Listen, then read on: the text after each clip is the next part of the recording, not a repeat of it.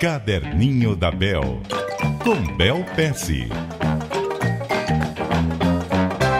Muito bom dia para você, Bel. Bom dia, Milton. Bom dia, ouvintes. O que, que você traz para nós hoje? Vamos falar um pouquinho sobre coisas mortas. Coisas mortas? Eu vi uma frase durante minha viagem que eu achei interessante. Se algo está morto, não vá lá de cinco em cinco minutos atormentar para ver se ainda tem um pulso ativo. Se algo está morto, não adianta ficar medindo o pulso toda hora. Exato. E eu achei interessante isso daí, porque é o seguinte, o que eles querem dizer? Né? Poxa, eu sou uma das pessoas que mais prega tem que ser perseverante, tem que correr atrás das coisas. Mas existe realmente algumas situações nas quais é melhor cair fora. Né? A gente está falando de diversas coisas aqui. Desde um relacionamento é, amoroso, até uma sociedade, numa empresa, até no trabalho. Né? Existem algumas coisas que não adianta perseverar em algo que já não deu certo. Né? Você não vai a vida toda tentar fazer dar certo que não deu certo.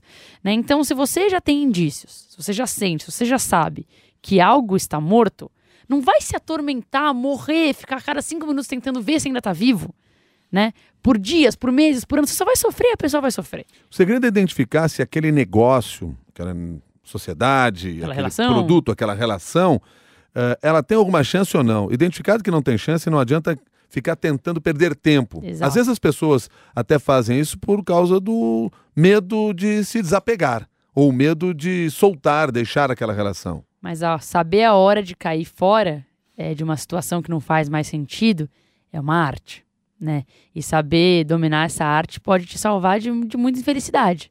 Então é isso aí. Se você encontrou alguma coisa que está morto, você sabe que está morto, né? Não é cair fora antes, mas se você sabe que está morto, não transforma isso num martírio de a cada cinco minutos ver se ainda está vivo.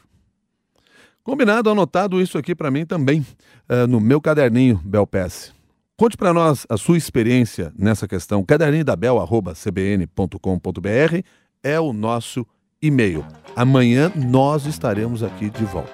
Até amanhã. Até Bel. amanhã, Milton.